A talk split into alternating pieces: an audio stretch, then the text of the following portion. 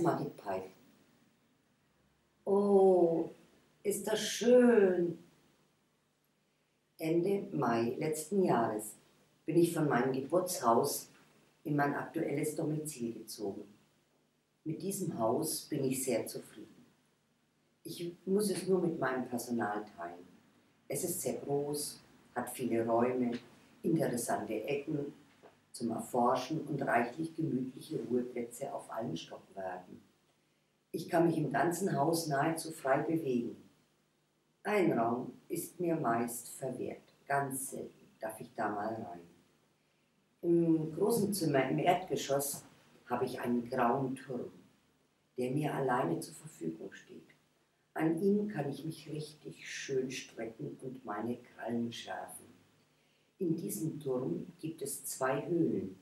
In einer schlafe ich gerne und die andere liebe ich sehr, weil ich mich da so gut verstecken kann.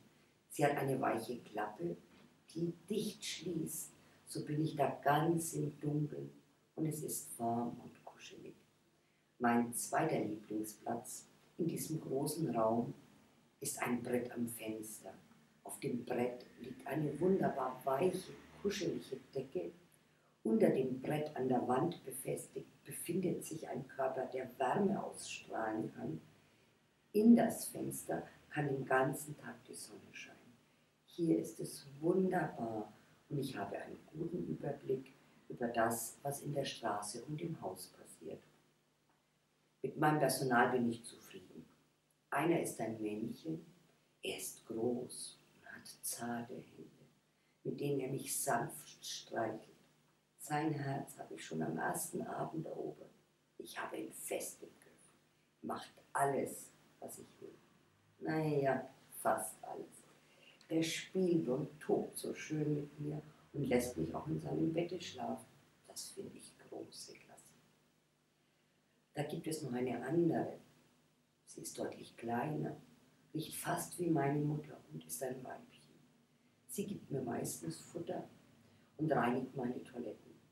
Ich habe zwei, eine im Keller und eine im Erdgeschoss.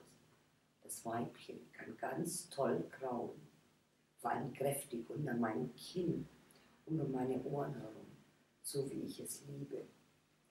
Abends liege ich gern auf ihrem Schoß, weil sie so toll riecht und mich so ausgiebig kraut. Zu meinem Bedauern macht sie nicht alles, was ich will. Sie scheint Erfahrung mit unsergleichen zu haben. Nachdem ich Ende Mai eingezogen war, erforschte ich das Haus gründlich, lebte mich ein und war damit gut beschäftigt. Nach ein paar Wochen wurde es mir aber zu langweilig. Mein Personal verließ nämlich morgens regelmäßig das Haus, um abends wieder zurückzukehren. Seine Aufgabe wäre es, sich um mich zu kümmern. Stattdessen ließ es mich allein. Das finde ich unmöglich und ungemütlich. Mir blieb nur von meinem Platz an der Sonne aus zu beobachten, wie sie fortfuhr und wieder heimkam. Von dort aus konnte ich sehen, dass es hier noch andere gibt wie mich.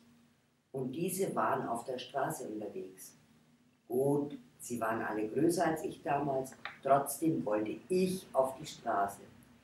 Wenn ich versuchte, aus der Tür rauszukommen und ich bin schnell und gewitzt, war mein Personal immer schneller. Nach zwei Monaten hatte ich sie endlich so weit. Sie ließen mich aus der Tür heraus. Ich konnte die Welt erobern. Es war so schön warm da draußen und es gab viel zu entdecken. Mein Personal wollte es sich mit dem Rein- und Rauskommen leicht machen. Es zeigte mir eine Klappe im Keller, die nur für mich war. Die hätte ich Tag und Nacht benutzen können. Ich mag das aber nicht, weil ich nur über eine schmale Leiter Zugang habe.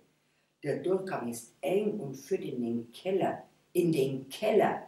Empörend finde ich zusätzlich, dass in diesem Raum ein lautes Ungestüm steht, das immer wieder, wenn ich überhaupt nicht damit rechne, einen kolossalen Lärm macht und sich im Innern ganz merkwürdig bewegt. In diesen Raum gehe ich nicht mehr freiwillig. Da warte ich lieber auf mein Personal. Nach kurzer Zeit auf der Straße lernte ich Frieda kennen. Er war ein alter, erfahrener Zeitgenosse, der mich in das Leben unseres Wohnviertels einführte. Freundlicherweise nahm er mich unter seine Fittiche und bewahrte mich vor manchem Missgeschick. Kurz darauf gesellte sich Sonnenschein vom Anwesen gegenüber zu uns. Sie war eine ganz edle, schwarz-weiße Dame. Elvis, der drei Häuser weiter residierte, schloss sich uns ebenfalls an. Unser Quartett war komplett und wir erlebten den Sommer über viel zusammen. Wir hatten Spaß, auch bei unseren Kämpfen, halfen uns gegenseitig, wie es sich für gute Nachbarn gehört. Dann war Frieda eines Tages nicht mehr da und es wurde kalt. Die Tage wurden kürzer und es kam immer häufiger Wasser aus dem Himmel. Das mag ich gar nicht, weil dann mein Fell nass wird. Dementsprechend habe ich mich dann öfters auf meinen warmen Platz am Fenster zurückgezogen. Wie an jenem denkwürdigen Abend, an dem ich, nachdem ich gut und reichlich gegessen und gedöst hatte, diese merkwürdige Erscheinung sah. Sie kam vom Himmel und war weiß. Es waren große Flocken, die sanft und still auf unseren Hof segelten. Auf dem Boden angekommen, verschwanden sie zunächst. Ich fand das merkwürdig. Obwohl innerlich unruhig sah ich Frieda vor mir, der bei neun erst einmal abwartete. Diese Gelassenheit hielt ich nicht lange durch. Ich sprang vom Platz und suchte das Weibchen. Zum Glück war sie in der Küche. Ich sprang hin und her und bedrängte ihre Füße in der Hoffnung, dass sie sogleich begriff, was mein Begehr sei. Sie sagte, Carlo, du willst raus? Es schneit doch. Ich war so neugierig und aufgeregt und wollte unbedingt raus und ließ ihr keine Ruhe. Sie konnte keinen Schritt ohne mich tun. Ständig war ich an ihren Füßen. Schließlich öffnete sie die Tür und ich sprang in den Hof. Aber Igitt, war das nass und kalt. Bäh! Ich bin dann gleich wieder in den Vorraum und von dort auf das Küchenfenster gesprungen. Das Weibchen stand am Fenster. Lachte es etwa über mich? Mach mir egal. Ich wollte ins Warme und Trockene. Ich setzte mich frustriert auf meinen Fensterplatz. Ich war nass, froh, erbärmlich und schaute leicht genervt auf dieses weiße Geschehen weiter zu. Die Flocken wurden immer mehr und immer schneller. Mit der Zeit blieb die weiße Pracht im, äh, Pracht im Hof liegen. Oh, ist das schön, dachte ich bei mir. Ich muss da wieder raus und das erforschen. Also bin ich wieder zum Weibchen. Die saß mittlerweile auf dem Wohnzimmersofa. Soll ich doch lieber auf ihren Schoß? Nein, da gibt es was Neues. Das gilt es zu erforschen. Sie ließ mich zum Glück gleich wieder raus. Aber Igitt, das war ja noch nasser und noch kälter als vorher. Meine Katzen versanken tief in diesen ekligen Grund. Bäh! Ich muss wieder rein ins Warme. Und als ich es mir gerade auf meinem Platz gemütlich gemacht hatte, trocken und einigermaßen aufgewärmt war, sah ich den Großen auf der Straße dieses weiße Zeug wegmachen. Wenn der nach draußen geht und das aushält, kann ich das auch. Igitt, ist das kalt und nass. Ich will aber auf die Straße. Ich will schauen, was da los ist und wer da was macht.